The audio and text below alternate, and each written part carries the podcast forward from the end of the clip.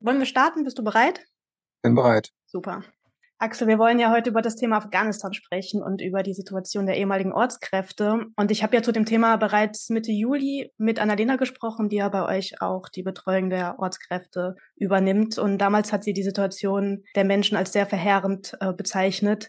Wie würdest du die Situation der Ortskräfte und ihren Angehörigen und vielleicht auch anderen gefährdeten AfghanInnen heute, jetzt knapp drei Monate später, einschätzen? Hat sich da irgendwas geändert? Nee, das ist eigentlich noch verheerender geworden. Die Weltöffentlichkeit mhm. schaut weg. Die Taliban haben auch verboten, ähm, dass ausländische Medien so ohne weiteres berichten können aus dem Land. Die Situation ist verheerend ähm, für die Menschen. Das heißt, die Verfolgten werden auch tatsächlich gefunden inzwischen und umgebracht äh, in größerer Anzahl. Also wir haben immer wieder Ortskräfte, die sich eben nicht mehr melden und oder wir erfahren von äh, Verwandten von Ortskräften, dass die ermordet wurden auf der Suche nach ihnen und vielen geht auch das Geld aus. Die haben halt äh, von Ersparten noch leben können in ihren Verstecken und äh, das Geld geht aus. Die Verstecke werden immer weniger, wo man quasi unterkommen kann. Also die Situation ist verheerend und Folter und Mord an der Tagesordnung. Kannst du da eine Zahl nennen, wie viele Ortskräfte ihr da betreut, die da gerade noch ausharren? Also wir haben etwa zu, zu 1500 Ortskräften Kontakt. Insgesamt sind es circa 35.000 Ortskräfte und ihre Familien, also zusätzlich noch, noch in Afghanistan. Und du sagtest auch, es sind schon einige ermordet worden. Ähm, hast du dazu auch Zahlen? Also wir haben natürlich jetzt weniger als ein Dutzend, die bei uns jetzt sozusagen ermordet wurden, äh, wo mhm. wir davon fest ausgehen oder es auch wissen. Wir haben aber eben nicht konkrete Zahlen, weil sich eben die Menschen, die ermordet wurden, eben nicht mehr melden. Und das ja. ist so ein bisschen das Problem, dass eben die, der Kontakt auch abreißt und dann äh, kann man davon ausgehen, dass da halt was passiert ist. Also ihr habt auch, ihr könnt gar nicht so genau sagen, was wirklich passiert ist, was ja auch echt keine schöne Situation ist, so im Unklaren zu sein. Ähm, ich habe jetzt kürzlich bei der Tagesschau und auch in anderen Berichten Folgendes gelesen, dass die Bundesregierung eingeräumt hat, dass mehr als 30 afghanische Ortskräfte mittlerweile tot seien. Und da wird dann auch noch geschildert, nicht alle seien an einem natürlichen Tod gestorben. Und es wird noch weiter aufgedröselt. Sie haben dann ganz penibel auch beschrieben, 15 Menschen seien eines natürlichen Todes gestorben oder bei einem Unfall neun gewaltsam ermordet, ein Suizid. Und mir kam das irgendwie auch so ein bisschen vor, als würde sich da die Bundesregierung mit irgendwas so rechtfertigen. Und irgendwie, wie schätzt du das, diese Zahlen ein? Ist das, ist das deiner Sicht nach realistisch oder ist das untertrieben? Also das äh, können gar keine realistischen Zahlen sein. Die Bundesregierung hat praktisch auch überhaupt keine Kenntnis davon, weil sie antwortet ja auch nicht an den Ortskräften. Das heißt also Anträge, die eingereicht werden, sind monatelang unbearbeitet. Es kaum Personal in den Ministerien für dieses Ortskräfteverfahren vorhanden, sodass man davon ausgehen kann, dass das irgendwie im besten Fall geschönte Zahlen sind. Die Wirklichkeit sieht mal ganz anders aus. Das Problem ist einfach, dass da so, wenn dort eben 30.000 sich melden bei der Bundesregierung, dass, der, die, dass den wenigsten dann irgendwie geholfen wird. Den meisten, und das ist nochmal zu den Zahlen interessant, den meisten wird gesagt, naja, sie sind vielleicht gefährdet, aber sie müssen nachweisen, dass sie aufgrund ihrer Tätigkeit gefährdet sind. So dass man dann sagt, naja, also wenn da jemand umgebracht wurde, dann ist ja schon mal gar nicht nachgewiesen, dass der wegen der Tätigkeit umgebracht wurde. Das ist eben so der, der Trick, auch um letztendlich die Verantwortung von sich zu weisen. Auch das BMZ referiert dann was von Brain Drain und so. Man darf nicht alle holen, weil dann was soll aus der afghanischen Gesellschaft werden und so. Also im Angesicht des Todes sagen die sowas. Und dann muss man auch konstatieren, dass sozusagen äh, jegliche Gefährdung auch geleugnet wird. Dann wird behauptet, ja, es gäbe ja eine Amnestie und, und so weiter. Und das hätte alles nichts mit der Tätigkeit für die Bundesregierung zu tun. Also die Zahlen sind Quatsch und auch die Begründung ähm, und diese scheinbare Ausrede, die eben darauf referiert, dass die Gefährdung nichts mit der Arbeit zu tun hat, das ist schon, ja, das ist schon eine Frechheit, was da kommt. Ja, und dann ist natürlich auch die Frage, selbst wenn die Gefährdung vielleicht nichts mit der Arbeit direkt zu tun hat, dann es ist trotzdem irgendwie ja makaber, über solche Dinge dann so mit solchen Zahlen sich zu rechtfertigen. Woran hapert es denn am meisten oder haperte es am meisten in der Vergangenheit? Warum hat die Bundesregierung nicht das gebracht, was versprochen wurde, nämlich dass sie die Ortskräfte rechtzeitig dort rausholt? Also die größte Hürde ist eigentlich, dass sozusagen die Leute gar keine Antwort bekommen. Und mhm. wenn dann eben absagen, mit der Begründung eben, dass keine Gefährdung vorliege, die über das allgemeine Maß in Afghanistan hinausginge und das auch mit der Arbeit nicht verbunden wäre. Das ist sozusagen die, die, der Absagetext im Wesentlichen. Man behauptet halt einfach, naja, also Vielleicht sind sie ja gefährdet, aber das hat mit uns nichts zu tun. Und ja, also es ist eine komplette Ignoranz und die äh, kommt so ein bisschen daher, dass man einfach nie will, dass Afghanen nach Deutschland kommen. Macht dich das wütend? Ja, das ist schon, das macht mich von Zeit zu Zeit sehr wütend. Wir versuchen halt mit Anwälten und so weiter dann noch irgendwie gegenzusteuern. Ähm, aber auch da sind die Möglichkeiten begrenzt. Viele, äh, die quasi über einen Anwalt ihre Anträge einreichen, kriegen trotzdem eine Ablehnung.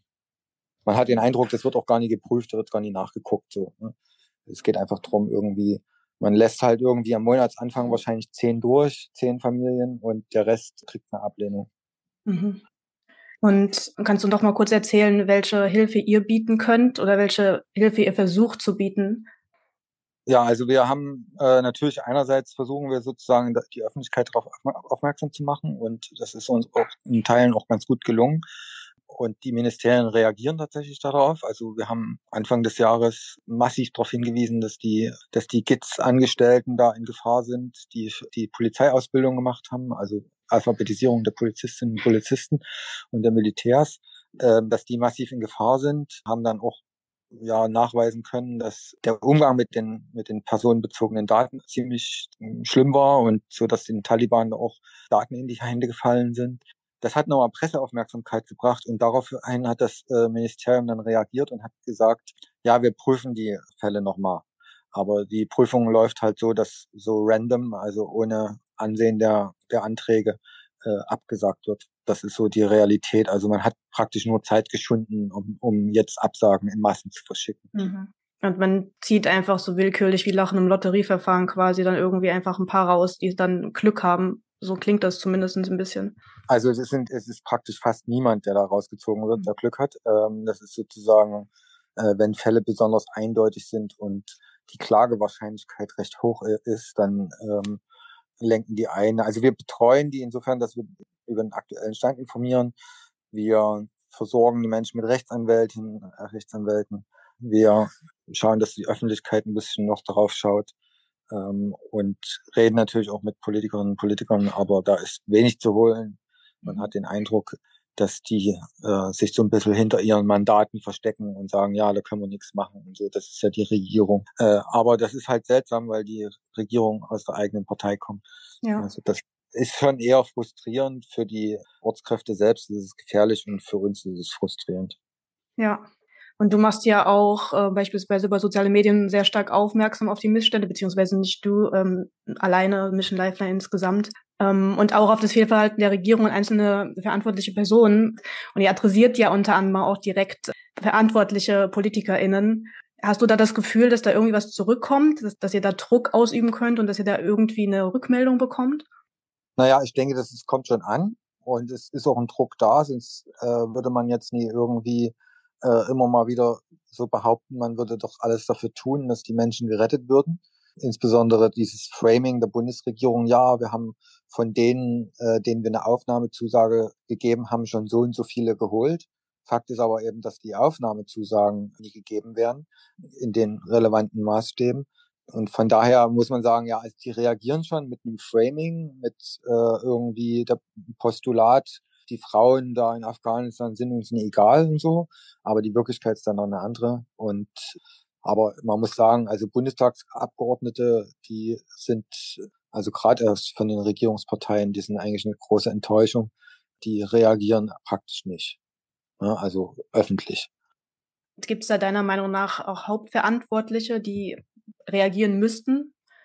Oder kann man ja, das gar also, nicht Personen runterbrechen auf einzelne? Doch, man kann, man kann ganz, ganz, ganz konkret sagen, das sind die Parlamentarier der Regierungsfraktion, die das mitmachen, was die Regierung macht.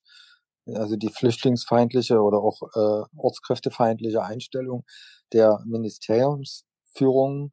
Ähm, das betrifft die Svenja Schulze, das ist eine konkret Verantwortliche, die gerade für diese GIZ also Gesellschaft für internationale Zusammenarbeit, Ortskräfte zuständig ist. Also das ist, ist schon eine ganz, ganz konkrete Verantwortliche für, die ist verantwortlich für den Tod von Menschen. Und die Parlamentarier, die das durchgehen lassen und äh, die dann die richtige Strategie wählen, die sind natürlich mitverantwortlich. Weil die könnten ihre Regierung ja zwingen, ähm, da anders zu handeln. Weil ihre Gewissensentscheidung für Ampelprojekte zu stimmen ist frei. Das heißt also, niemand kann die zwingen, tatsächlich für Ampelprojekte zu entscheiden. Und da könnte man ja mit einer Blockade von Ampelprojekten durchaus die Regierung zwingen, äh, anders zu handeln. Aber ich denke mal, dass denen ihre Karriere wichtiger ist als Menschenleben. Ja, traurig, aber wahr. Jetzt ist ja kürzlich, ähm, am 17. Oktober kam ja jetzt das neue Bundesaufnahmeprogramm für besonders gefährdete Afghanen raus. Was sagst du denn zu diesem Programm? Ist das ausreichend? Ja, das bedeutet ja ein Maximum von 12.000 Menschen pro Jahr. So, das ist das eine. Und dann ist es natürlich das andere, dass selbst diejenigen, die da eingegeben werden, dann am Ende äh, noch gar nicht ankommen. Ne? Weil Deutschland hat eine Passpflicht eingeführt in, in, in der pakistanischen Botschaft. Das heißt, früher konnte man mit dem äh, normalen Personalausweis aus Afghanistan praktisch dort ein Visum für Deutschland kriegen, wenn man eine Aufnahmezusage hatte. Äh, das ist abgeschafft. Jetzt muss man einen Pass und ein Visum haben. Und das sind so Einschränkungen, die dann dazukommen. Das Bundesaufnahmeprogramm schränkt da ein. Äh, es werden nur Menschen, die direkt noch in Afghanistan sind, bedacht. Das heißt, die Menschen, die in Nachbarländern sind, weil sie äh, geflohen sind, weil natürlich die Bundesregierung auch gesagt hat, haut, haut doch ab. Die stecken da fest und werden nicht bedacht von dem Programm. Das trifft also vor allem die ganzen Journalistinnen und Journalisten, die in, in die Nachbarländer geflohen sind und da aber von der Abschiebung bedroht sind nach Afghanistan. Also äh, Pakistan und Iran schieben nach, auch die Türkei schieben ab nach äh, Afghanistan. Und das ist, bedeutet natürlich für die Menschen, die deren Visum logischerweise ausläuft, weil ewig kann man es nicht verlängern, die landen dann wieder bei den Taliban. Also das ist so ein bisschen ein Konstruktionsfehler. Das andere ist, im Gegenzug werden natürlich die Ortskräfte zurückgelassen. Also wenn man jetzt bedenkt, 35.000 Ortskräfte, die keine Aufnahmezusage erhalten und dagegen ja ein Jahr jetzt quasi erstmal 12.000 Menschen, denen man zumindest der Öffentlichkeit jetzt verspricht, es sollten bis zu 12.000 werden, ähm, heißt es natürlich, dass man da wieder im Grunde genommen spart. Ne? Also 35 gegen 12.000, ähm, wenn es dann überhaupt 12.000 werden. Also das ist der Nachteil von dem Programm. Das Programm hat noch ein paar andere Nachteile. Man kann sich nicht direkt dafür bewerben. Man muss quasi eine NGO finden, die das für einen macht. Ähm, der Prozess, um die Daten äh, einzureichen, ist aufwendig, kostet Zeit. Also pro Fall, pro Familie muss man einen Tag rechnen. Und dann kann man sich ausrechnen, wie viele Mitarbeiter NGOs haben müssten, um dann diese Daten eingeben zu müssen. Das ist eben am Ende eben eine Frage, wie viel die Zivilgesellschaft spendet, wie viel man da letztendlich eingeben kann. Also ihr stellt da dann quasi auch Anträge für eure Leute. Wir haben mehrere Ehrenamtliche, die da äh, Fälle einreichen werden und auch vier Angestellte, die Fälle einreichen. Das heißt also, wir haben doch schon erheblich äh, Mittel dafür bereitgestellt. Aber das Problem ist tatsächlich, es trifft wieder mal nie die Ortskräfte, die uns natürlich sehr am Herzen liegen und die auch äußerst bedroht sind. Und dieses Programm, das beinhaltet jetzt nicht solche Dinge wie Visa on Arrival zum Beispiel, dass man dass sie erstmal reinkommen könnten und das mit der Visa, mit der Visa-Sache dann nachträglich geklärt wird, das ist weiterhin keine Option wahrscheinlich. Das ist weiterhin keine Option. Also da gibt es wahrscheinlich große Widerstände dagegen. Auch eine elektronische Visa-Erteilung findet nicht statt. Man muss also tatsächlich persönlich den, die Flucht schaffen aus Afghanistan, muss dafür Pässe besorgen, was pro Person 1200, 1400 Dollar kostet. Äh, man muss Visa für die Nachbarländer besorgen, was auch wieder erhebliche Summen kostet. Also ich sage mal, pro Person entstehen Kosten von 2000 Euro für die, äh, für die Flucht. Das können sich die wenigsten leisten. Ja, vor allem nach so vielen Monaten. Ohne Einkommen wahrscheinlich und generell genau. die, also das ist teilweise sehr, sehr weltfremd, was dann erwartet wird. Wie, wie geht's den Menschen im Land? Also hast du da irgendwie einen Einblick? Kannst du dazu was sagen? Ja, also das ist, ist natürlich eine psychische Extrembelastung, weil man quasi für die Deutschen gearbeitet hat. Äh, es gibt Nordskräfteverfahren, wo man nicht berücksichtigt wird und man ist quasi jeden Tag in Lebensgefahr. Die Leute gehen kaputt daran. Und vor unseren Augen sieht man praktisch, wie die ausgelöscht werden, psychisch und äh, auch physisch, weil sie kein Geld äh, zum Essen haben und so. Und psychisch aber ist es besonders, äh, man merkt es direkt, wie die auslöschen, kann man sagen. Also wie die vor unseren Augen praktisch verzweifeln und jegliche Hoffnung verlieren. Und ich muss sagen, das ist so, wie wenn man jemanden zuguckt, der, der langsam stirbt. und äh, wir können nichts tun. Das ist also wirklich, und man könnte was tun. So, das ist eine extreme Belastung für die Menschen und ja, unsere Mitarbeiterinnen und Mitarbeiter sind da ziemlich stark und wir versuchen wirklich alles, äh, die Menschen irgendwie rauszukriegen. Ähm, aber der Fakt ist einfach, wir gucken Menschen beim Sterben zu. Wie ist das für, für euch? Wie geht ihr damit um, um euch irgendwie auch zu stärken, dass ihr trotzdem weiter dran bleibt? Weil das ist ja auch eine mentale Belastung auch für euch. Ja, ne, wir, wir benutzen natürlich unsere sozialen Medien, um das bekannt zu machen, wie die Situation ist. Sind da auch ziemlich klar in der Aussage, was das Sterbenlassen da anbelangt, also wer da verantwortlich ist. Und ähm, so, das ist also eine Möglichkeit, damit umzugehen. Die andere ist natürlich, miteinander drüber zu sprechen. Ähm, wir haben auch ein Psychologinnen-Team, was da für unseren gesamten Verein, für die Mitarbeiter, Mitarbeiterinnen Ehrenamtlichen zuständig ist. Das heißt, also da kann man sich auch hinwenden, wenn es nur tut. Äh, man muss schon ganz, ganz schön abgehärtet sein. Ja, das kann ich mir vorstellen. Was müsste sich denn deiner Meinung nach noch ändern? Also, was müsste sich deiner Meinung nach ändern? Weil viel geändert hat sich ja noch nicht. Ja, ich glaube also ganz, ganz klar, die Ortskräfte müssten alle sofort Aufnahmezusagen kriegen. Deutschland müsste direkt über den Freikauf von den Menschen verhandeln. Ähm, das haben die ja damals mit der DDR auch gemacht, die Leute freigekauft. Ähm, aber da scheint, äh, das ist also eher, eher eine unrealistische Erwartung, dass die das machen. Aber das wäre natürlich sinnvoll, den Taliban einfach zu sagen, ja, okay, wir kommen mit Flugzeugen, die kriegt 1000 Euro pro Kopf und dann lasst ihr die Leute raus. So, das wäre sicherlich eine Möglichkeit. Aber man will halt die Leute nicht da haben. Also das widerspricht sozusagen gänzlich den Erwartungen der Ministerien und der Minister und des Bundeskanzlers, das zu tun. So. Also das ist, die, die wollen das halt nicht, ne? Und deswegen passiert es auch nicht. Also wenn man will, die Ortskräfte retten will oder auch andere Gefährdete retten will, dann kann man das einfach machen. Und warum wollen die das nicht? Ähm, naja, also ich habe die Befürchtung, dass die so ein bisschen äh, mit einem Auge immer auf die Wahl gucken und sich denken, na, wenn wir jetzt zu viele Afghaninnen und Afghanen holen, dann könnte uns das Probleme bei der nächsten Wahl bedeuten. Das, denke ich, ist der Hintergrund. Und natürlich insgesamt eine rassistische Einstellung in den Ministerien. Hm.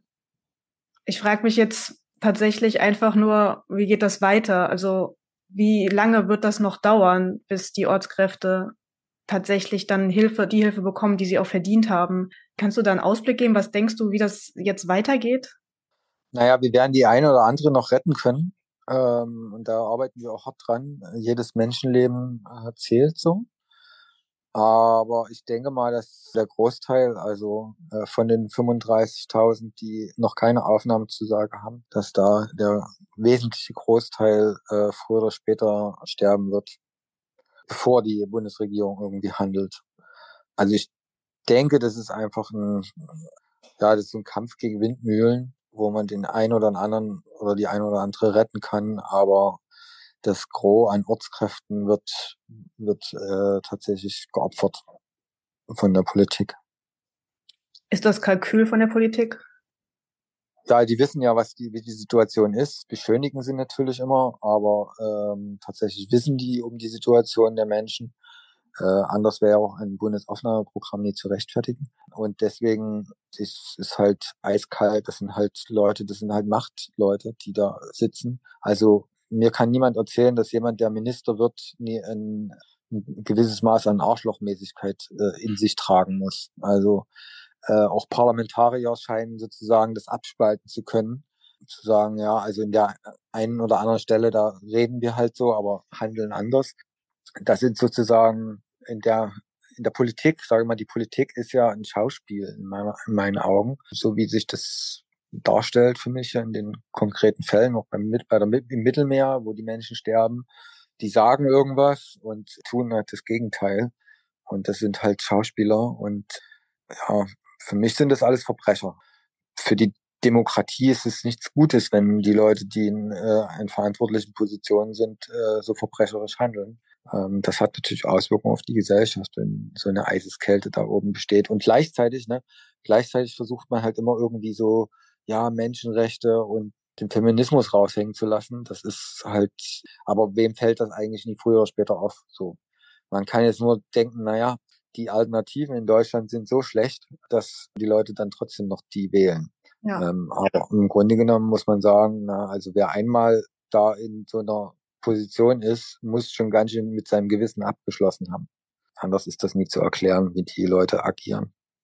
Ja, es ist ja tatsächlich einfach kein Geheimnis, was dort los ist in Afghanistan und nicht nur dort. Das ganze Land ist ja auch irgendwie total abgeschnitten jetzt gerade, irgendwie total verstoßen. Selbst die Menschen, die nicht für die Bundesregierung gearbeitet haben oder für andere westliche Länder, sind ja gerade ziemlich am Boden. Also was Hunger angeht, was äh, die finanzielle Lage angeht. Das geht ja dem ganzen Land geht's ja nicht gut. Und dann natürlich, wenn man dann zusätzlich noch auf der Todesliste sozusagen steht, wird's ja dadurch nicht besser das kann man ja eigentlich gar nicht ignorieren. So, ich bin da total deiner Meinung, ich finde das auch so schlimm. Ähm, wie geht ihr jetzt weiter? Also was sind jetzt die nächsten Schritte von Mission Lifeline?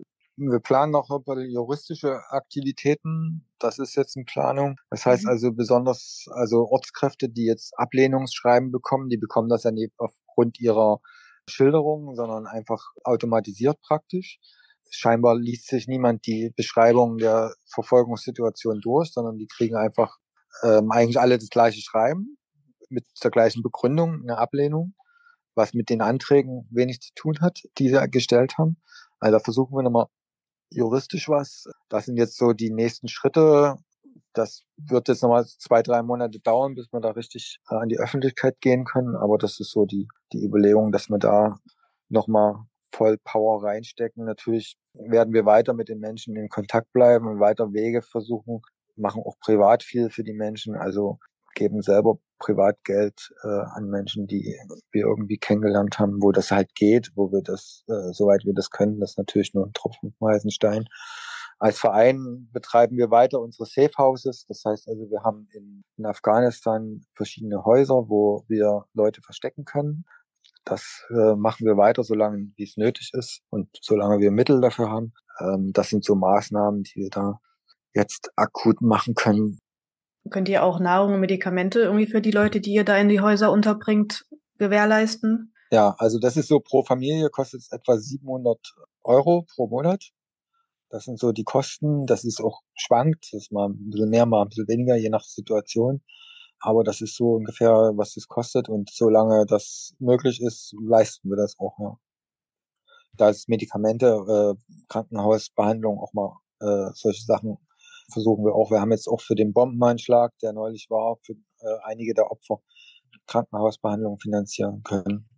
Also wir tun schon was, was möglich ist, aber unsere Mittel sind sehr begrenzt. Wir haben sehr, sehr wenig Geld dafür. Ja, also die Spendenbereitschaft für Afghanistan ist leider, leider nicht so sehr ausgeprägt, weil das Thema einfach nie ähm, in Medien so vorkommt. Und deswegen haben wir nur beschränkte Möglichkeiten, da auch Mittel einzusetzen. Was können Menschen dann tun für euch? Spenden wahrscheinlich. Das ist wahrscheinlich. Ja, Spenden, äh, Spenden ist auf jeden Fall super wichtig, weil das tatsächlich äh, Leben rettet. Also wenn man jetzt sagt, okay, Familie 700 Euro, dann ist das gut ein Monat überlebt äh, in einem Safehouse mit Essen und allem, äh, dann ist das eine gute Tat, kann man machen. Auch wichtig ist Social Media bedienen, da retweeten, liken, was es so gibt, oder auch selber Politiker anschreiben, Wobei natürlich die da eiskalt das weglächeln am Ende, ja. Ja, meistens erreichst du auch gar nicht die Politiker persönlich. Das kommt ja auch noch mit dazu. Ja, die. Ähm. Referentinnen und Referenten, die haben da alle ihre, ihre Worthülsen, die sie dann zurückschreiben. Ja, wir tun ja so viel und tun ja alles, aber das ist nur äh, Wählerverarsche. Ja. Ja, wenn die mal so viel tun würden, um wirklich was zu verändern, wie sie ihre E-Mail-Vorlagen präzise immer updaten, dann wäre schon wahrscheinlich viel getan. Ja. Was mir auch aufgefallen ist, das ist jetzt nochmal kurz ein Einwurf, dass ja dieses Aufnahmeprogramm ja, das ist ja noch nicht mal in Englisch irgendwie verfügbar. Das ist ja nur auf Deutsch bisher, oder? Ja, das richtet sich natürlich an die deutschen, äh, hm. NGO, also die deutschen NGOs müssen die Fälle einreichen. Insofern ist Deutsch und Englisch schon im Prinzip ausreichend. Das Programm hm. ist ja nie an die afghanische Öffentlichkeit hm. gerichtet. Insofern kann ich auch verstehen, dass es jetzt nie prioritär ist. Ich finde dann andere Fehler, äh, die das Programm hat, schwieriger. Eben wie das äh, Menschen, die im Iran sind oder in, in Pakistan sind, die permanent von der Abschreibung nach Afghanistan bedroht sind, davon ausgeschlossen sind. Also zum Beispiel mhm. das. Oder dass da bloß 1000 pro Monat maximal bedacht werden. Das ist 1000 Personen. Das ist natürlich ein Witz dagegen, wie viele Ortskräfte wir da praktisch verrecken lassen oder die Bundesregierung da verrecken lässt. Also das ist einfach so ein Trostpflaster für die deutsche Öffentlichkeit und für die Leute, die glauben, dass äh, die Grünen irgendwie eine Menschenrechtspartei sind. Ja. Axel, ich habe eigentlich alle meine Fragen soweit gestellt. Ich äh, würde dir jetzt gerne noch die Möglichkeit geben, noch was hinzuzufügen, was dir noch besonders wichtig ist. Also mir ist vor allen Dingen wichtig, das zu sagen, dass es total wichtig ist, da laut zu bleiben und die Stimme zu erheben. Also das kann jeder zum Beispiel machen, indem äh, hier der Audiobeitrag dann geteilt wird oder so. Oder auch andere Beiträge von Mission Lifeline. Also wir müssen auf jeden Fall laut bleiben, damit die Politiker das nicht mehr weglächeln können auf Dauer. Ja, das ist so das Wichtige, denke ich, was, was ich noch mit auf den Weg geben will, alle. Und das kann jeder und jeder mitmachen. Dankeschön, Axel. Danke dir.